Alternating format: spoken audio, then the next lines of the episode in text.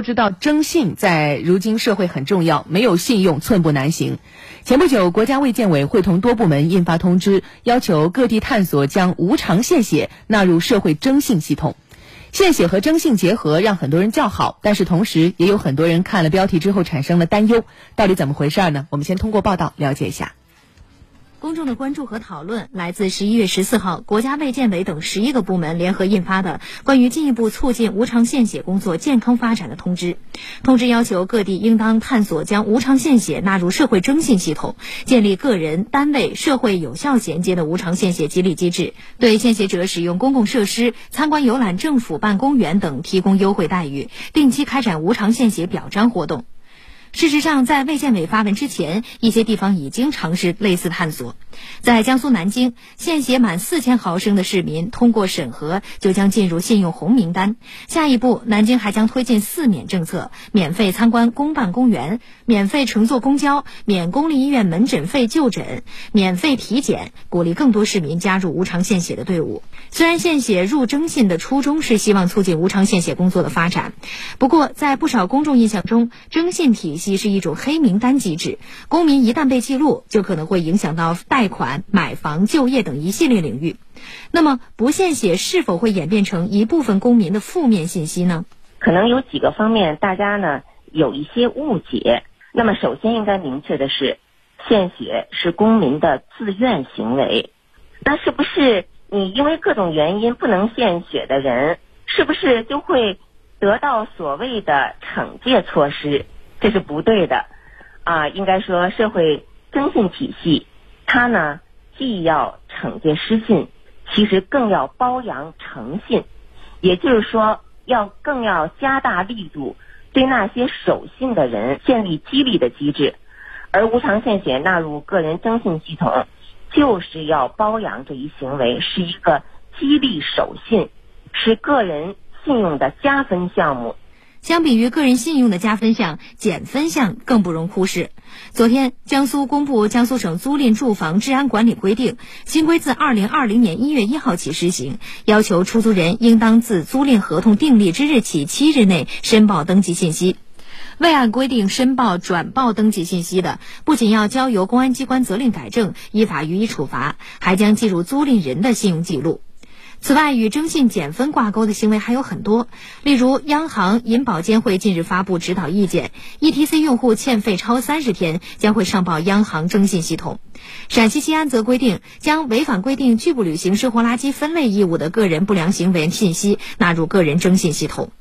听起来征信真的很忙啊！ETC 欠费超三十天上报。个人征信，北京公租房违规也是纳入征信，现在要探索无偿献血纳入社会征信系统，所以感觉各种各样的项目都能够纳入征信系统，所以也引发了争议。大家就会问，纳入征信系统的边界到底在哪儿呢？对，就像刚才其实报道当中解释了，我们过去认为征信是一个黑名单，其实不是的啊，征信里面有加分项，也有减分项。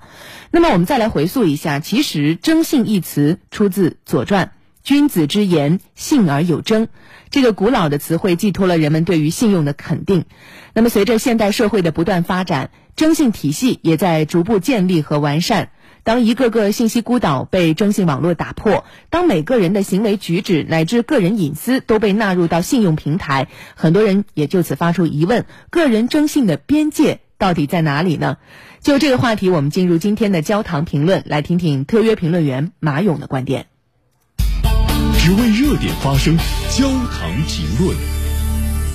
首先，“信”这个字，用最简单的话来说，它是哪几条？第一，不说假话；第二，说话算数。如果再有一个延伸的话，就是真相你必须不能隐瞒。就这么多了。那么，为什么我们以前说闯红灯纳入征信，人家没有意见，然后现在说无偿献血纳入征信就有意见呢？其实和一个小小的一个东西相关，就是不文明的行为。破坏社会秩序的行为，破坏社会文明和社会公德的行为，往往和性有关。从一个广义的诚信的范围来讲，我可以视为，你每一个正常的城市的文明人，你在享受这个城市给予你的那些便利的时候，你其实在运用一整套的公共秩序的系统。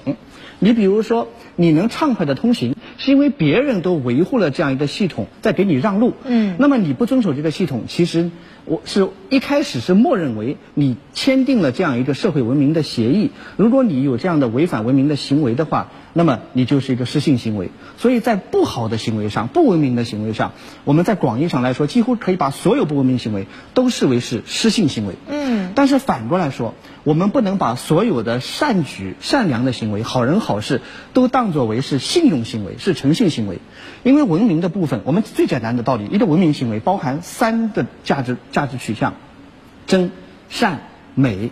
如果我去无偿献血的话，是善，也是美，但是可能和说话算数和诚信这个可能有一点点不沾边，所以我觉得我们更多的是把社会诚信系统理解为一个社会文明系统去看待的。它在建设的过程中，我们要把它看作这个文明系统在运转。只要每天都在享受着它给你的便利，那么你就等于是默认了它在你身上这样的影响力，你就应当为它承担它的义务。如果你不承担，就是一种失信行为，一种广义的失信行为。从这个角度去理解它。